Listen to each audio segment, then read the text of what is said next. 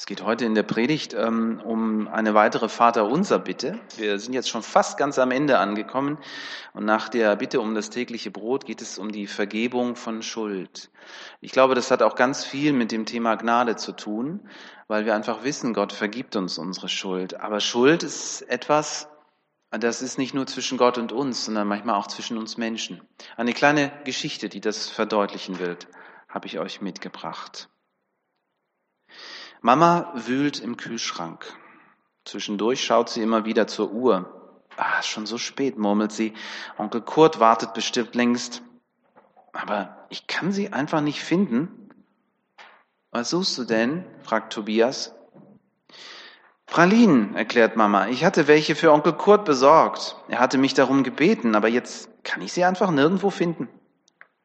Gut, dass Mama dem Tobias den Rücken zukehrt, da kann sie nämlich nicht sehen, wie er rot wird. Tobias weiß nämlich, wo die Pralinen sind. Er hatte eigentlich auch nur eine essen wollen, eine einzige, aber die schmeckte so komisch und da hat er gedacht, vielleicht wird die zweite besser. Und dann sah das so komisch in der Schachtel aus und da hat er gleich noch mal eine genommen und dann noch eine. Und dann war die Packung plötzlich leer. Tobias hatte sie zusammengeknüllt und in den Mülleimer beim Nachbarn geworfen, damit Mama nichts merkt. Und das hat sie auch nicht. Aber jetzt waren die Pralinen natürlich weg. Schade, findet Mama, jetzt müssen wir ohne Pralinen zu Onkel Kurt. Mit Tobias zusammen macht sie sich auf den Weg. Dabei wäre Tobias heute am liebsten zu Hause geblieben. Irgendwie fühlt er sich überhaupt nicht gut. Und Onkel Kurt, der merkt das gleich. Er nimmt Tobias mit ins Wohnzimmer und zieht ihn neben sich aufs Sofa. Junge, was ist denn mit dir los? Irgendwas stimmt doch nicht, hm? Tobias kann nicht antworten. Er hat einen so dicken Kloß im Hals. Mit hängendem Kopf sitzt er neben dem Onkel den ganzen Nachmittag. Und es wird ein trauriger Nachmittag. Ich gehe noch schnell die Pralinen besorgen, ruft Mama herüber. Kann Tobias so lange hier bleiben? Ja, sicher, stimmt Onkel Kurt zu. Mama geht und Tobias fühlt sich noch unwohler. Onkel Kurt wandert nachdenklich im Wohnzimmer herum. Merkwürdig, murmelt er, dass deine Mutter die Pralinen vergessen hat. Aber das hat sie doch gar nicht, platzt Tobias endlich heraus, sondern ich habe sie heimlich aufgegessen. Onkel Kurt, es tut mir leid. Bitte, bitte entschuldige. Onkel Kurt atmet tief durch, aber er wird überhaupt nicht böse.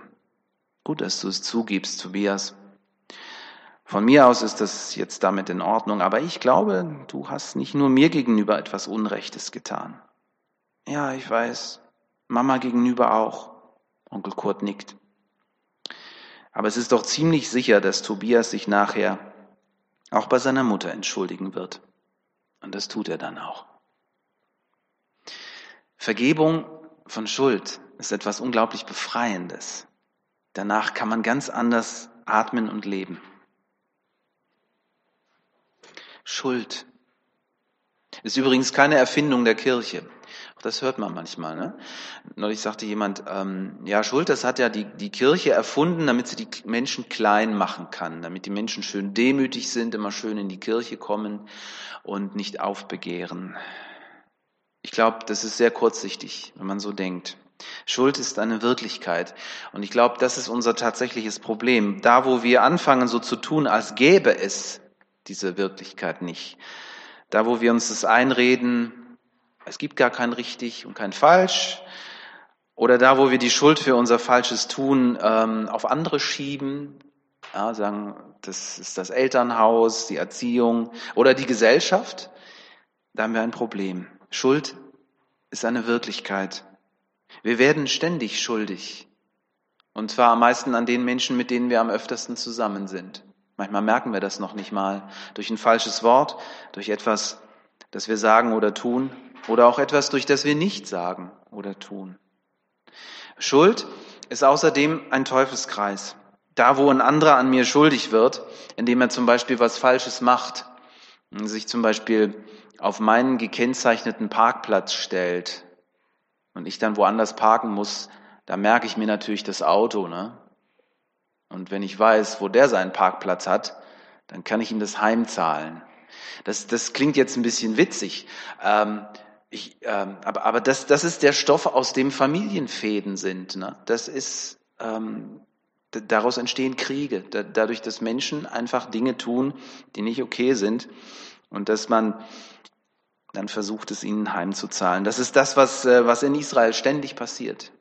Wenn irgendwo jemand etwas Falsches macht und ähm, eine Rakete abschießt, dann kommen mindestens zwei oder drei Raketen zurück. Und dann ist ja auch kein Wunder, dass das nie aufhört. Das ist ein Teufelskreis. Das geht immer so weiter. In der fünften Bitte des Vaterunsers zeigt Gott uns auch wieder, so wie wir das davor auch schon gemerkt haben bei den anderen Bitten, erst einmal ein Stück seines Wesens. Er ist der Gott, der mit Schuld eine ganz andere Möglichkeit hat, umzugehen. Er vergibt sie. Nicht Vergeltung, sondern Vergebung. Das ist sein, seine, sein Lösungsvorschlag, den er uns auch so weitergibt. Hier wird was Wichtiges deutlich. Wirklich vergeben kann, glaube ich, nur wer auch, ähm, wem selber vergeben worden ist. Für Jesus ist das Thema Vergebung ganz zentral. Es durchzieht seine gesamte Lehre. Es kommt nicht nur im Vater Unser vor, es geht schon ganz vorne los. Im Beginn der Bergpredigt sagt er zum Beispiel Matthäus 5, wenn ihr also vor dem Altar im Tempel steht, um zu opfern, und es fällt euch ein, euch, dass jemand etwas gegen euch hat, dann lasst euer Opfer vor dem Altar liegen, geht zu dem Betreffenden, versöhnt euch mit ihm und erst dann kommt zurück und bringt euer Opfer. Also das ist etwas, das wir so ein Stück weit auch mit übernommen haben. Wir haben keinen Altar mehr in dem Sinne, wo wir irgendwelche Tiere opfern, aber wenn wir zum Abendmahl gehen, dann denken wir auch darüber nach, wie ist denn das? Könnte da jemand irgendwas gegen mich haben? Interessant auch hier die Formulierung, ne? Also nicht, ich habe hier gegen jemand etwas, sondern das könnte jemand gegen mich haben. Ne? Jesus ist es wichtig, dass wir Schuld ausräumen. Hier zeigt sich, dass christlicher Glaube etwas total ganzheitliches ist, dass ich nicht Gott mit schönen Liedern anbeten und loben kann ne? und gleichzeitig unversöhnt lebe mit, mit meiner Schwester und meinem Bruder. Und hier sagt Jesus, wartet nicht auf den anderen, geht zuerst, tut den ersten Schritt der Versöhnung. Das ist ja auch immer, wie wir sagen dann, ja, der andere hat aber angefangen, der muss jetzt kommen. Jesus sagt, nein, geh du zuerst, mach den ersten Schritt. Jesus tut uns das, ähm, Jesus macht uns das vor. Er, er macht das ja genauso. Die Jünger streiten, ne, wer von ihnen der Größte ist, wer ähm, am besten ist und so. Jesus kommt ihnen entgegen, indem er sich zum Diener von ihnen allen macht. Ihr kennt die Geschichte, ne? Keiner will den anderen die Füße waschen. Alle haben sie schmutzige Füße und jeder wartet auf den anderen. Und dann holt Jesus sich das Handtuch und die Schüssel und wird zum Diener für sie alle. Er tut die Arbeit eines Sklaven. Und er macht unmissverständlich deutlich, dass er das von uns erwartet. Jesus sagt, nachzulesen, Johannes 13, Vers 14, ich habe euch ein Beispiel gegeben. So wie ich es für euch gemacht habe, so macht es auch füreinander. Also Jesus sagt, wascht dem anderen die Füße und nicht den Kopf, so wie wir das immer wieder gerne machen. Gell? Eine sehr eindrückliche Ergänzung finden wir dann, das ist von dem Gleichnis von dem unbarmherzigen Knecht. Ich vermute, das kennt ihr auch alle. Jesus erzählt die Geschichte von einem Mann, der seinem Herrn unglaublich viel Geld schuldet. Eine Million. Eine Million Euro. Die kann der nie zurückzahlen. Der könnte noch so viel sparen. Und er bettelt seinen Herrn dann an und sagt, Herr, ich schaff's nicht. Ähm, und sein Herr vergibt ihm dann die gesamte Schuld. Er sagt, okay, ich radiere das aus aus meinem Buch Du schuldest mir jetzt nichts mehr. Befreit und erleichtert geht der Knecht von seinem Herrn nach Hause und beschließt von nun an immer lieb zu allen anderen Menschen zu sein. So sollte es sein. Tut er aber nicht. Er trifft einen, der schuldet ihm zehn Euro und ist nicht bereit, von, diesen, von dieser Forderung abzurücken und steckt ihn sogar in Gefängnis, ins Gefängnis und ähm, zeigt ihn an. Das ist natürlich eine, eine ziemlich äh, krasse Geschichte, aber sie macht deutlich, wie wichtig Jesus das Thema Schuldvergebung ist, wie wichtig es ist. Natürlich vergibt Jesus uns alles, aber er möchte, dass wir lernen, anderen zu vergeben und versöhnt mit anderen umzugehen. Und bis zuletzt wird es deutlich. Eine der letzten Worte von Jesus am Kreuz, bevor er unter großen Schmerzen stirbt. Lukas 23, Vers 34. Seine Bitte an Gott, Vater, vergib ihnen, denn sie wissen nicht, was sie tun. Ja. Jesus ist es also wichtig. Fragen wir uns also, was passiert da eigentlich, wenn Vergebung geschieht? Was, was, was passiert da? Vergebung von Schuld. Ich komme nochmal dahin zurück, wo ich angefangen habe, dass ich gesagt habe, Schuld ist eine Wirklichkeit, also nicht irgendwas Eingebildetes. Schuld, da sind wirkliche Verletzungen passiert. Da sind wirklich plötzlich Mauern zwischen Menschen, die überwunden werden müssen und das geht nicht so ohne weiteres. Wir können es nicht tun, indem wir sagen, schwamm drüber, vergiss es einfach, so tun, als wäre nichts gewesen. Das funktioniert leider nicht. Und hier wird deutlich, Vergebung kostet uns etwas. Wir müssen uns überwinden, einem anderen Menschen zu vergeben. Natürlich je nach Schwere von Schuld oder Verletzung. Aber das ist alles andere als einfach. Vergebung ist gleichzeitig notwendig, damit wieder eine neue Beziehung gelebt werden kann. Wie machen wir das? Wie kriegen wir das hin? Ich merke in äh, meinen Begegnungen mit Menschen in der Seelsorge immer wieder, dass Vergebung auch etwas ist, das Zeit braucht. Dieser Satz, ich vergebe dir, ist ein wichtiger Anfang, aber es ist oft echt der Anfang der Reise, weil du musst diesem Menschen, der dir etwas Böses getan oder gesagt hat, ja nur begegnen. Dann kommt das ja alles wieder hoch. Du sagst, du hast vergeben, aber die ganzen Gefühle, der Groll, der, der ist ja ganz plötzlich wieder da. Und das macht uns dann oft auch Mühe. Wenn es darum geht zu vergeben, stoßen wir Menschen an unsere Grenzen. Und dieser verzweifelte Satz, der mir auch begegnet, in der Seelsorge. Wenn jemand sagt, ich schaffe es nicht, ich kann es nicht, ich kann dem das nicht vergeben, den muss ich ernst nehmen. Ich darf dann nicht reagieren mit du musst aber. Vergebung von Schuld ist etwas, das Zeit braucht. Jemand hat einmal gesagt, Vergebung der Schuld ist ein Akt der Erlösung. Also im Grunde machen wir da etwas Göttliches, wenn wir einem anderen vergeben. Gott macht uns das vor in Jesus Vergebung ist möglich nur durch Opfer. Es ist ein Kampf. Es ist nicht einfach nur so. Es ist sogar ein Kampf gegen die Macht des Bösen selbst. Und der Sieg wird errungen durch Opfer. So macht Jesus uns das vor. Vergebung hat etwas mit Sterben zu tun. Und jeder, der mal so vor dieser Situation stand, wo er gedacht hat, diese Schuld kann ich dem anderen nicht vergeben, der, der, weiß, der weiß, wie das ist, gefühlsmäßig. Das ist so, als würde man sterben, wenn man das ausspricht, ich vergebe dir. Ja, das ist nicht leicht. Jesaja sieht Jesus, den sterbenden Gottesknecht am Kreuz, Jesaja 53. Er nahm unsere Krankheit auf sich, trug unsere Schmerzen. Wegen unserer Vergehen wurde er durchbohrt, wegen unserer Übertretung zerschlagen. Er wurde gestraft, damit wir Frieden haben. Durch seine Wunden werden wir geheilt. Das ist etwas, das der moderne Mensch heute auch gar nicht mehr richtig versteht, finde ich. Ich frage mich selber, ob ich es wirklich verstehe. Ich, ich stehe immer wieder auch so vor diesem Geheimnis, was es eigentlich bedeutet. Das Leiden von Jesus, dass er uns die Schuld abnimmt, wirklich und wahrhaftig. Das ist den Menschen heute fremd geworden. Der Gedanke, dass Gott seinen Sohn opfern muss, um uns vergeben zu können, ist in unserer Kultur immer schwerer zu vermitteln. Und kein Wunder, dass wenn selbst Theologen die, die Lehre von dem stellvertretenden Sühnetod von Jesus zur Seite schieben und sagen, wir können damit nichts anfangen, weil das ist ja ein archaisches Bild von einem Gott, der ja darauf angewiesen ist, dass man ihm blutige Opfer bringt, ja. Das kommt ja aus so einer finsteren Zeit, das kann ja heute keiner mehr verstehen. Es ist schwer zu verstehen. Aber ich glaube, es ist ganz wichtig, dass wir das nicht preisgeben, weil wir sind hier an einem ganz wesentlichen Punkt. Vergebung geschieht durch Opfer. Es geht nur so. Und dass die Naturvölker möglicherweise viel näher an der unsichtbaren Wirklichkeit des Bösen dran waren, als wir das tun, so als wissenschaftsgläubige Menschen, ja, ähm, also manchmal kommt mir wirklich so der Gedanke, weil alle wissenschaftlichen Erklärungen helfen nicht weiter im Angesicht des Bösen. Was machen wir mit dieser aufgehäuften Schuld zwischen den Völkern? Wie soll da jemals Frieden wieder möglich sein? Es geht nur durch Opfer. Es geht nur durch Vergebung. Vergeben kann, wem vergeben worden ist. Und damit sind wir an einem wichtigen Kern in unserem Glauben. Beides gehört in der Vater unser Bitte zusammen. Es beginnt alles damit, dass ich mir meiner Schuld bewusst werde, meiner Schuld nicht nur vor anderen Menschen, sondern auch vor Gott. Ich brauche Vergebung, weil ich ein Sünder bin. Wir Menschen haben so etwas wie eine Grundschuld Gott gegenüber. Wir werden bereits so geboren.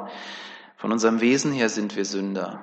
Also jemand hat es mal ganz treffend so zusammen auf den Punkt gebracht und hat gesagt, äh, wir Menschen sind nicht Sünder, weil wir zwischendurch mal was Falsches machen, sondern weil wir es vom Wesen her sind. Das ist natürlich etwas, das will ja niemand hören. Ne? Wir, wir alle sagen, ja, wir sind ja gute Menschen eigentlich. Ne? Und die Bösen sind ja immer die anderen. Aber das, das Problem fängt tatsächlich in unserem Herzen an. Und es ist ganz wichtig, dass wir das auch so erkennen und ähm, auch so wahrnehmen. Aber, und das ist ja die gute Nachricht, wir bekommen völligen Sünden und völligen Schulderlass von Gott angeboten. Von Gott wohlgemerkt, nicht vom Pastor nicht von der Kirche. Das haben wir als Christen über die Jahrhunderte auch immer wieder falsch gemacht, finde ich dass wir meinten, wir, wir dürften Schuld anderen Menschen behalten, wenn Gott doch längst vergibt. Pastor und Kirche können eine Hilfe sein, sollten es sein, aber es gibt nur einen Mittler zwischen Gott und uns Menschen, und das ist Jesus Christus. Er hat für unsere Schuld bezahlt. Er hat die Mauer zwischen uns und Gott eingerissen. Er hat den Schuldschein zerrissen. Wir sind frei. Und das im Glauben anzunehmen, das ist alles was nötig ist, um Christ zu werden. Und das dann jeden Tag in Anspruch zu nehmen und aus dieser Vergebung Gottes zu leben, das ist das, was, worum es in der Vater unser Bitte geht. Jedes Mal, wenn wir das Vater unser beten, werden wir daran erinnert, wem wir die Vergebung unserer Schuld verdanken. Jesus Christus nämlich, der den Himmel verließ, der alle Schuld auf sich nahm und der uns durch sein Opfer am Kreuz vom Bösen befreit hat. Das führt uns zum Danken. Und deshalb soll der Dank auch ganz vorne stehen. Der Dank dafür, dass Gott uns tatsächlich alle Schuld vergeben hat. Und zwar für immer. Er hat sie ins Meer des Vergessens gesenkt, heißt es in einer Stelle in der Bibel. Aus dieser Dankbarkeit erwächst alles andere aus unserem Leben. Wir sind Christen nicht, weil wir Gott beeindrucken müssen mit dem, was wir tun, sondern weil wir aus Dankbarkeit, dass er uns vergeben hat, jetzt so leben dürfen. Ich finde es auch so wesentlich, wenn wir das Vaterunser beten, dann ähm, beten wir schon in dem Wissen, dass Gott uns ja sowieso vergeben hat. Wisst ihr, was ich meine? Ich, ich hatte mal ein Gespräch mit, mit einer jungen Frau, die sagte, ja, was passiert denn eigentlich, wenn ich irgendwas Falsches mache und vergesse dafür, um Vergebung zu beten? Komme ich dann nicht in den Himmel, wenn ich sterbe? Und der hat es wirklich Mühe gemacht. Der hat gesagt, was ist, wenn ich, wenn ich irgendwas vergesse und am nächsten Morgen wache ich gar nicht mehr auf? Bin ich dann nicht bei Gott? ich finde es ganz wesentlich, dass wir, dass wir Menschen hier auch Mut machen zu sagen, vertrau auf die unbedingte Gnade Gottes, die, die umhüllt dein gesamtes Leben. Du musst da keine Angst haben, ja. Aber das Gebet selber, wenn wir sprechen, vergib uns, so wie wir vergeben, erinnert uns daran, wer wir sind, dass Gott uns vergeben hat und es erinnert uns vor allem auch daran, dass wir vergeben sollen den anderen. Vergib mir meine Schuld. Ein ganz, ganz wichtiger Punkt. Und ich glaube schon, dass auch immer wieder das Abendmahl der Moment ist, wo wir, wenn wir Gemeinschaft haben untereinander und Gemeinschaft mit Jesus, dass es wichtig ist, dass wir uns daran erinnern. Wenn wir aber unsere Sünde bekennen, so ist er treu und gerecht. Er vergibt uns und reinigt uns von allem Bösen. 1. Johannes 1, Vers 9. Und Gott kommt unserer Sehnsucht entgegen. Durch seinen Heiligen Geist lässt er dann Gutes in uns wachsen, die Früchte des Geistes, Liebe und Freude, Frieden, Geduld, Freundlichkeit, Güte, Treue, Sanftmut und Selbstbeherrschung. All diese Dinge, die wachsen nicht von allein, sie wachsen aus der Gnade heraus.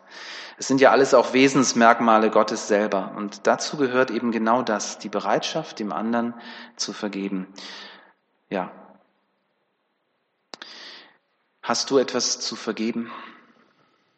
Gibt es da jemand, von dem du weißt, der ist schuldig an dir geworden, wo du sagst, ich muss da loslassen, ich muss vergeben? Oft sind es Kleinigkeiten, zum Glück, sag ich, sind es oft Kleinigkeiten. Trotzdem fällt es uns manchmal schwer. Und bei den ganz großen Brocken, da fällt es uns richtig schwer. Da müssen wir dann beten, Herr, gib mir die Kraft, immer wieder zu vergeben. Corrie Bohm wurde einmal gefragt, wie sie das denn schafft. Sie hat ja unglaublich viel Leid erlebt. Sie hatte Juden versteckt in ihrem Haus im Dritten Reich und wurde dann dabei erwischt und kam ins KZ, verlor dort ihre Schwester, und kam dann in Berührung mit den Menschen, die sie dort in diesem KZ gequält hatten. Und sie wurde später gefragt, wie, wie, wie konntest du das? Wie konntest du diesen Menschen vergeben? Und sie hat dann gesagt, ich konnte das zuerst gar nicht. Aber es war ein Prozess. Nach und nach wurde dieses, dieser Groll in mir, diese Bitterkeit in mir kleiner, weil ich immer wieder, wenn der Groll in mir hochkam, gesagt hat, Jesus, ich will diesem Menschen vergeben.